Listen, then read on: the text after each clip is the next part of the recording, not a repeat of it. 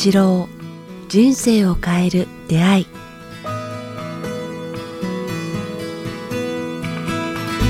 いつも番組を聞いていただきえーありがとうございます。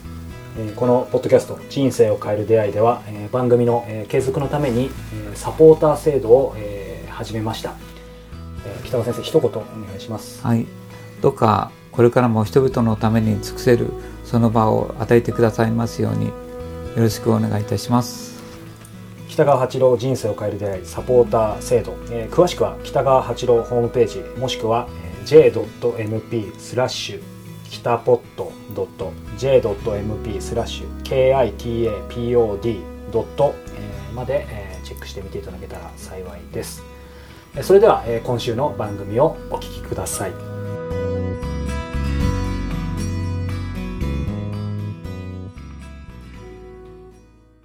こんにちは早川洋平です。北川八郎人生を変える出会い、えー今日も北川先生よろしくお願いしよろますしくお願いします。さあ、えー先週に引き続いて今回も、えーご質問リスナーの方からいただいています、えーメンターとの関係性について。こんにちは初めて質問します、えー私には親子ほど、えー年の離れたメンターのような方がいらっしゃるんですが継続して良好な関係が作れずに落ち込んでいますいろんな比喩を用いて生きる上で大切なことを教えてくださるのですが私にはその比喩が難しくてかっこ他人のことを批判しながら実は私の行動を咎めるなど理解できず怒らせてしまいます。どうやったらメンターが言いたい本音の部分にピンときて素直に教えを受け取れるんでしょうか。えポッドキャストネームけいこさんからです。そうですね。まああのメンターどういう関係のメンターなのかこれだけでは分かんないんですけれども、もしもメンター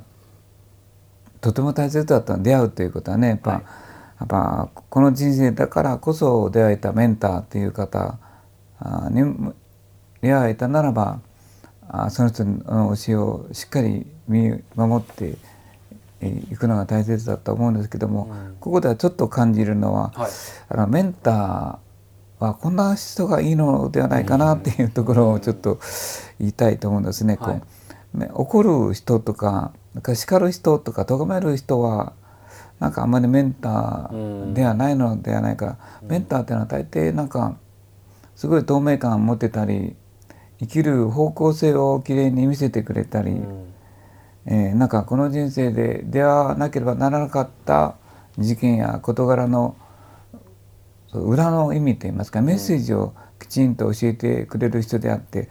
えー怒ったりとか比喩を言う場合もなんかねとっても分かりやすいような言葉でこう伝えるのがあの本当のメンターではないかなと思いますね。そしてまさに先生おっしゃったように怒るというかその叱る時にもいつもお話し先生されてるようにやっぱりその先のねその本人への愛愛情というか未来のためにっていうことはあるかもしれなあいね。なたの本当の罪を取ってくれるような言葉を具体的にこうんうなんかし優しくて思いやりな言葉で勇気をくれるようなその人と出会えると本当に勇気をいつももらうしふに腑に落ちるしよしちゃん立ち上がろうというねこうあの、人間性のエネルギーをもらえる人がメンターなんですね。はいそうしとるともう一つはメンターは絶対相手を支配しないっていうのが僕大事だと思うんですね。あ自分を支配してくる怒るということは自分の言うことを聞かないからあ怒るんだと思うんですけれども、まああそんなふうに自分の行動をこう支配させてくる人は、あ本当のメンターではないのではないかなと思いますね。だから違反するということはありえないね。そのことをこうすると苦しむだろうだからこちらの方に行きなさいとかもしくはその出来事にはこういうようなあの裏のメッセージがあるんだよお前がどう取るのかはあお前次第だけれどもその出来事には2つの意味があって、え未来の方良き方向にはこの方これをこうすると良き方向に向かうだろう。でももしお前がこうそこで良心的でなくてそれから愛情がなくて後ろ向きの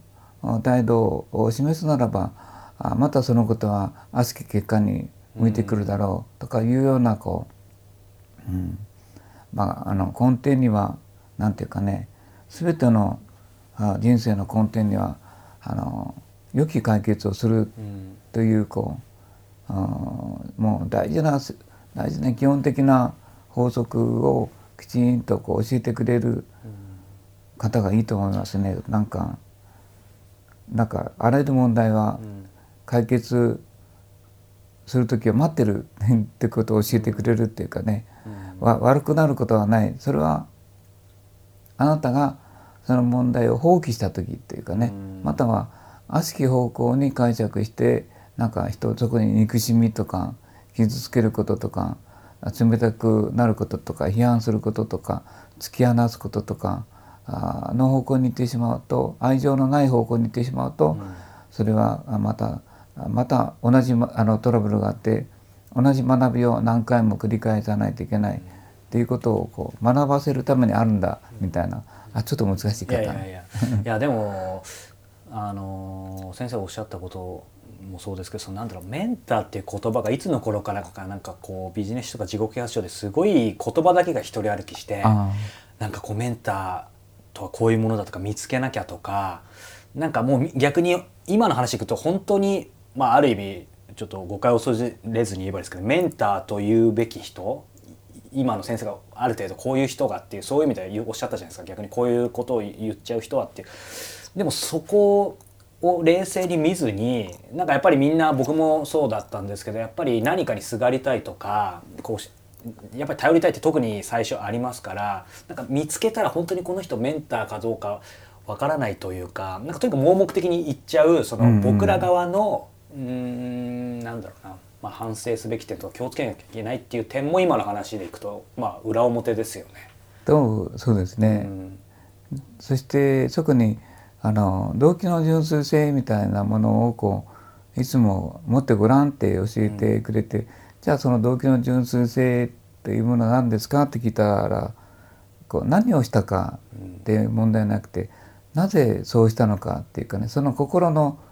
動きとか汚れとかいうのをメンターがそれはなぜそうしたのかあなたの心が純粋だったか純粋でなかったとかいう、それをいつもなぜそうしたのか何をしたのかよりもなぜそうしたのかをこう教えてくれる方のがいいのではないかな。なんか僕もいろんな あのいろんな方とこうお世話にならせていただいてでもその時にやっぱりうまくいかなかった時いわゆるメンターと世間から言われてる人たちとうまくいかなかった時って考えると先生おっしゃったようにそのメンターと呼ばれる方そのもののそういう性質も例えば支配しようとするとかあるかもしれないですけど反省点自戒も込めて言うと何でしょう。僕自身がいわゆる純粋性がなくなってた時は、つまりこの人を死と仰いだら自分は絶対こうなんか人生もっとうまくいかなきゃみたいななってる時点では俺濁ってたなみたいな、